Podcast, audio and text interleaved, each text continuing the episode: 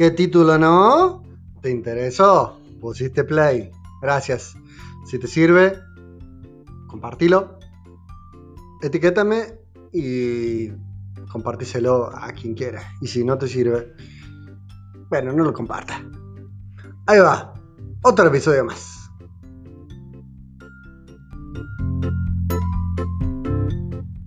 Negros de mierda. Fucking niggas. 他妈的黑鬼。 De acá a la China suena mal. ¿No es cierto? Pero esa frase está muy instalada. Pensá cuántas personas la han dicho. Pensá si en tu ambiente o vos mismo muchas veces no lo has dicho.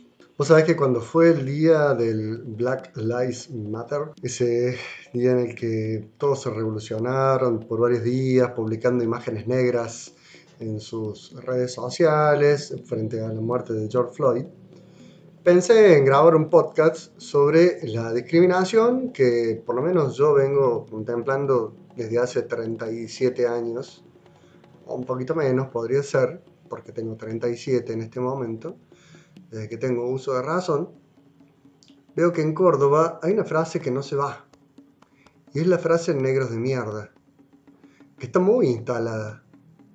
Hoy, y 9 de julio que estoy grabando este tema, eh, la Mona Jiménez ha grabado una versión del himno nacional que me encanta y, y veo comentarios terribles. Primero de gente de Buenos Aires que, que no entiende que el mundo llega más allá de los límites de Buenos Aires. Algunos, no son todos así los de Buenos Aires, pero por ejemplo comentarios en Twitter como diciendo que esto es un ultraje al himno, o que es un, asco o una falta de respeto al himno. Digo, Galtieri y los di- dictadores de la dictadura militar cantaban este himno, y nadie les decía que era una falta de respeto. Podríamos hacer una lista grandísima, ¿no? De personas que cantan el himno y le faltan el respeto a la patria. Pero ¿sabes qué? Me parece que todos estos comentarios que hoy están circulando en Twitter y en estos días, y que mm, se conectan, me parece, con aquel movimiento de las vidas negras importan, que un dato que les tiro, ¿no? El Black Lives Matter no es algo que pasó ahora en el 2020, sino que comenzó en el año 2013 con el uso de ese hashtag en las redes sociales, después de la absolución de George Zimmerman por la muerte del adolescente afroamericano, pero decirlo bien, Trayvon Martin, a causa de un disparo policial. Acá también en Córdoba hay muchos movimientos en torno a esto y podríamos nombrar la marcha de la gorra, podríamos nombrar eh, grandes intentos de los artistas de Córdoba por no discriminar.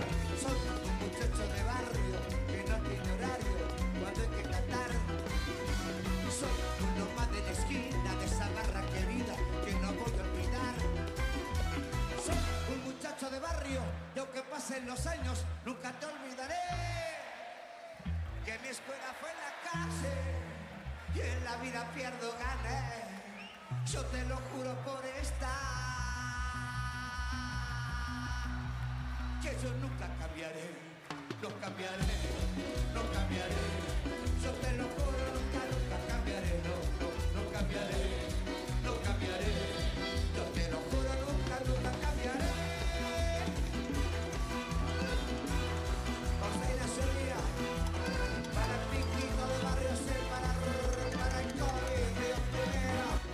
Escuchamos de fondo un muchacho de barrio, de la mona, un tema que habla de la realidad de muchos chicos y chicas que nacimos en barrios de Córdoba y muchas veces nos dijeron que no teníamos que ser negros de mierda. Y eso está instalado en nuestra sociedad cordobesa y ojo, eh, en la sociedad católica cordobesa también una autocrítica, ¿no? Empezando por casa. En nuestras iglesias. ¿Hay? ¿O no hay? En nuestras iglesias, ¿hay espacios para todos? ¿O vamos solos a algunos y otros no vamos? Pensaba, por ejemplo, en otro ambiente, en los medios de comunicación masiva. ¿Hay lugar para estereotipos que no sean hegemónicos? ¿Está representada la gente de Córdoba en los mismos periodistas de Córdoba que están al aire? Está para pensarlo, ¿no? Bueno, pero podríamos pensar un montón de ambientes más, ¿no? Y me parece, y por eso estoy usando la canción de la mona de fondo, que el cuarteto ha hecho que las historias se hagan canciones y canciones vividas con intensidad y con Dios. Si vos te fijas en muchas letras del cuarteto, no en todas claramente, no en todas, está muy presente Dios. En las vidas cordobesas, Dios está muy presente. Por lo menos yo a mí me ha tocado palparlo en muchísimos ambientes. Vos entras a cualquier casa y hay algo que te dice de Dios esa casa. El cordobés, yo creo que es un hombre, una mujer, un ser humano muy profundamente creyente. Pero eso a veces no toca la lengua y los labios. Más de una vez, los mismos que somos profundamente creyentes, tratamos a los demás de esa frase que no quiero volver a decir porque ya la voy a desterrar, como ya la venía intentando desterrar de mi vida hace un montón de años, que es el título de este podcast. Tratar así a alguien implica que estoy hablando de la mierda que tengo en el corazón. Cuando yo trato a alguien así, estoy hablando de la mierda que hay adentro del corazón. Y perdón por la palabra, aunque no, no debería pedir perdón porque todos largamos eso en algún lado y algunos lo largan por la boca y esa, por esa misma boca después dicen ser católico y querer recibir la comunión, para pensarlo. Pero me parece que hay que desterrar de nuestro lenguaje esos lenguajes que son destructivos, porque no es solo discriminación, es destrucción del otro. La discriminación tiene su raíz en no aceptar al otro como otro. Hola, soy Rocío, tengo 21 años. Yo erradiqué la palabra negro de mierda en mi vida cuando era muy chica, cuando a un compañero se lo dijeron y mi compañero se largó, se largó a llorar no por la palabra negro, sino por lo que le sigue después de mierda, que es la connotación negativa. Erradiqué esa palabra porque también en varias situaciones sentí que me la decían o que veía que era una connotación que no tenía nada que ver con los rasgos de la persona, sino más quizás asociado a la posición económica de la persona. A mí me gusta ir al baile, me encanta el baile de la mona, me gusta ir a Damián Córdoba, Ulises también he ido, me muevo en el ambiente del rock, no me gusta ir a boliches y desde mi experiencia puedo decir que he ido a boliches y no lo pasé muy bien, pero en los bailes encontré como mi lugar. En el baile sí hay que sacarse ese tabú que dicen de que son todos negros de mierda o que pasan mucho lío. Siempre en el baile cada uno está en la suya, eh, los grupos de amigos está cada uno en la suya, nadie te busca para bailar o te mira mal o algunas de esas cuestiones que se tienen como por ahí en prejuicio. Es más, eh, quizás los varones tienen un perfil mucho más bajo y más tranquilo que en los boliches, que por lo menos nosotras las chicas nos viven buscando para bailar y esas cosas. Acá en el baile no, cada uno está en la suya, si quieres hacer amistad podés, digamos, pero no es... Eh, no es que te están buscando para hablarte, para bailar, eh, sino que eso, cada uno está disfrutando con su grupo de amigos. Por ahí situaciones en las que le contaba algún profe en el cole o incluso ahora en la facultad, le contas que vas al baile y te miran con cara fea y asocian esto de, incluso también cuando va a un recital, de che, no te roban, che, no se arma lío. Y no, la verdad que no. Eh, he vivido bastantes veces, se arma uno que otro lío particular, como también se arman en los boliches o en, otros lados, pero eso, son casos particulares. En el baile la gente va a pasarle bien y, nada, eso. Hay que sacarse ese prejuicio de que del baile, de la mona, de todas las expresiones, que todas las expresiones populares eh, se asocian a cierto perfil económico o a cierto color de piel, porque es ilógico. Es ilógico, decía Ro, ¿no? Sí, pero a veces la lógica no se aplica. A veces tenemos razón, pero no lo usamos. No lo usamos para pensar nuestro lenguaje y desterrar de nuestro modo de hablar expresiones que son profundamente discriminadoras. Valdría la pena grabar un podcast entero sobre todo al lenguaje o lenguaje inclusivo, pero mira, la crítica que hace el lenguaje al propio lenguaje es hoy no discriminar, que la palabra no discrimine, ni que hablar de las acciones y de cuántas cosas discriminadoras tenemos en nuestra sociedad. Vos fíjate, pero ¿a quién para la policía? ¿Hay que tiene pinta de qué? Ajá. ¿Completaste la frase rápida? Bueno, es porque hay una política que va hacia ese lado. Una política de gobierno que va hacia ese lado. Paren a los que tienen pinta de. Ahora, hay gente de saco y corbata que roba mucho más, pero no la paran en ningún control. Porque no hay control para ese tipo de personas. Portación de rostro y un montón de temas más salen a la luz cuando nos metemos en este tema de la discriminación. Pero un tema que también está relacionado con la discriminación es este. Mira, vamos a escuchar el testimonio de otra persona que gentilmente nos contó cómo sufrió discriminación ella. Bueno, hoy voy a contarles mi historia. Cuando iba a la secundaria sufrí cuatro años y medio de acoso escolar. Muchas veces cuando uno está en esta situación se pregunta y se repregunta qué es lo que yo hice para que me digan esto. En realidad la respuesta es que yo no había hecho nada. Simplemente no encajaba en los estándares de belleza que tenían los demás. Para ello yo era negra, era una esclava, era una boliviana. Para ellos yo era fea. Y te lo dicen tanto, y te lo repiten, y te lo machacan, que vos en un punto te lo crees.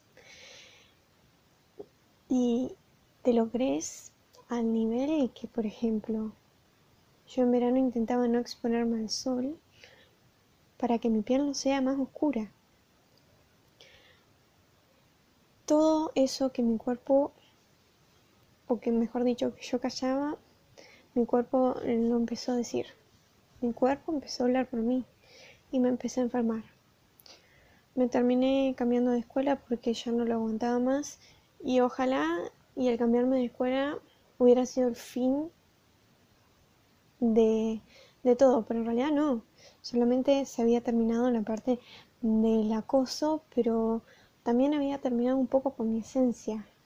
Me llevó mucho tiempo el reconstruirme pedacito a pedacito mi imagen sin considerar lo que los demás pensaban de mí y, y tener una percepción y amarme tal y como soy yo. Hice acompañamiento espiritual y en uno de los encuentros salió esto de perdónalos porque no saben lo que hacen.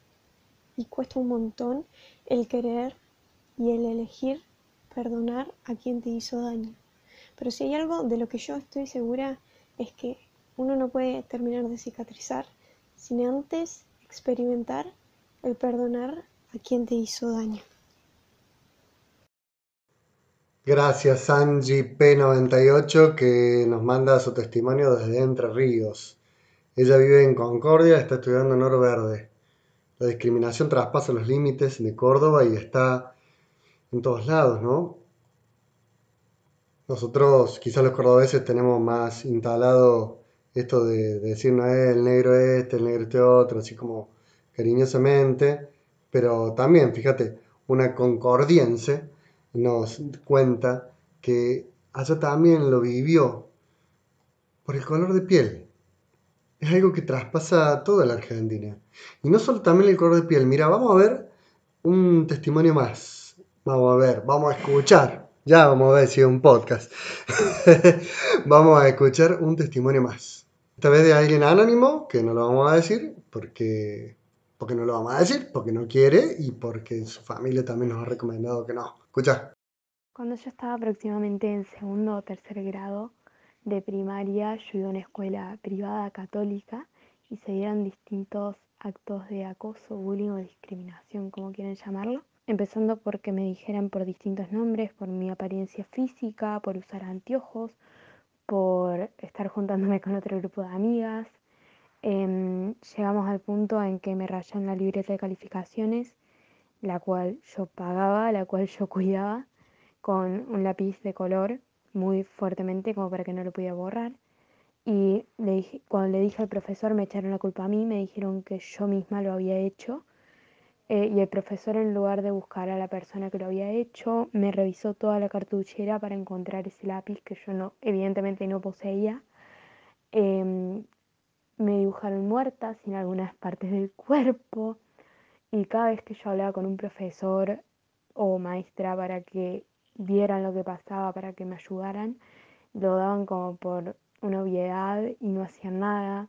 Me decían que yo estoy inventando diferentes cosas y cuando mi mamá iba a hablar con ellos le decían que estaba todo controlado o que lo iban a ver y nunca pasaba nada hasta que en un momento mi mamá fue a hablar con la directora y en ese momento tuvimos una reunión la cual en algunas chicas hizo efecto y les hizo pensar todo lo que estaban haciendo y en otras nada, eh, siguieron así eh, hasta que, bueno, después de varios años de estar volviendo a casa llorando y todo eso, eh, decidimos cambiarnos de colegio, que fue una de las mejores decisiones y ahora sinceramente estoy en un lugar muchísimo mejor. Gracias a las chicas por el testimonio. Pero ¿por qué alguien se tiene que cambiar de colegio? Porque lo destruyen por mensajes, lo destruyen con acciones, lo destruyen con palabras, lo destruyen con discriminaciones. ¿Por qué alguien se tiene que reconstruir a pedacitos? ¿Por qué alguien tiene que llegar a, a usar esa frase de Jesús, perdónalos porque no saben lo que hacen? Porque maltratan a los demás desde una mirada clasista, desde una mirada empedernida en juzgar a los demás desde lo que yo creo que es lo que está bien y no lo que aceptando al otro como otro. Porque esta es la clave. Aceptar al otro como otro. Lo dije antes, pero lo repito. Aceptar al otro como otro.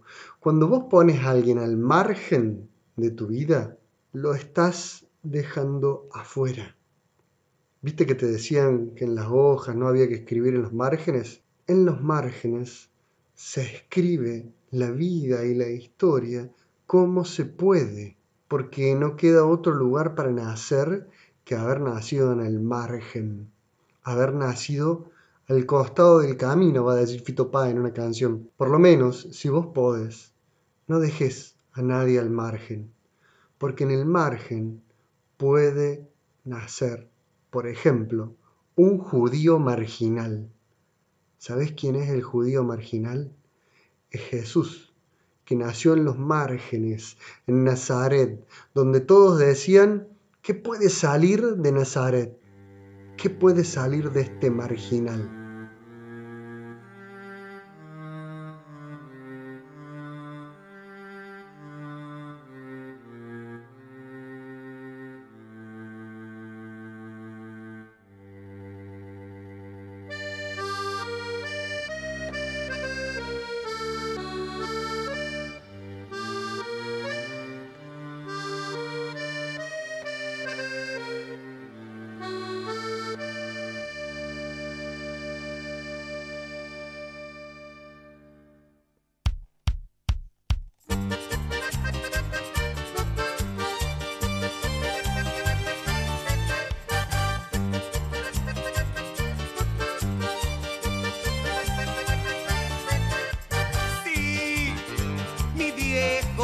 Era muy pobre y no tenía para darme de comer.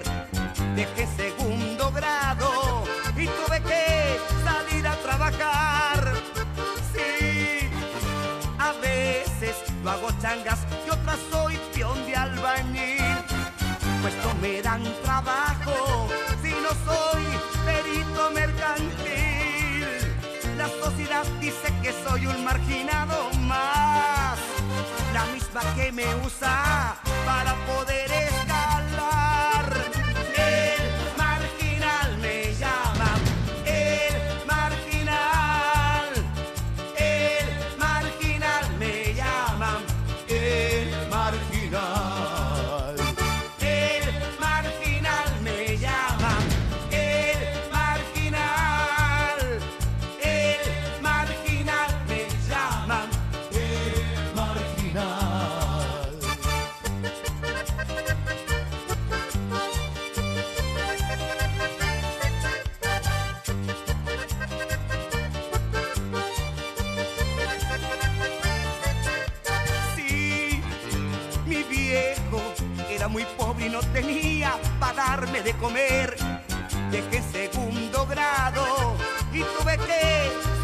trabajar.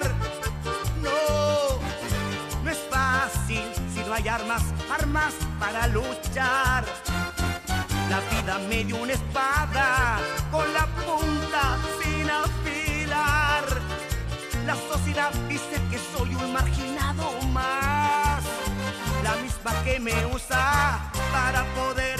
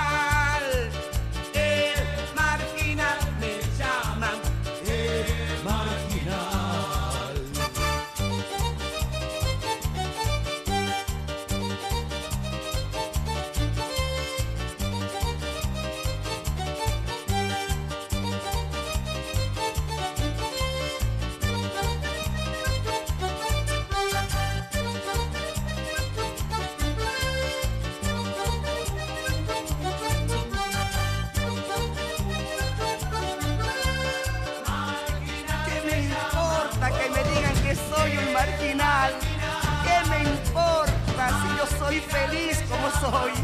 Soy feliz porque tengo mucha alegría dentro de mi alma. Porque soy como vos, como aquel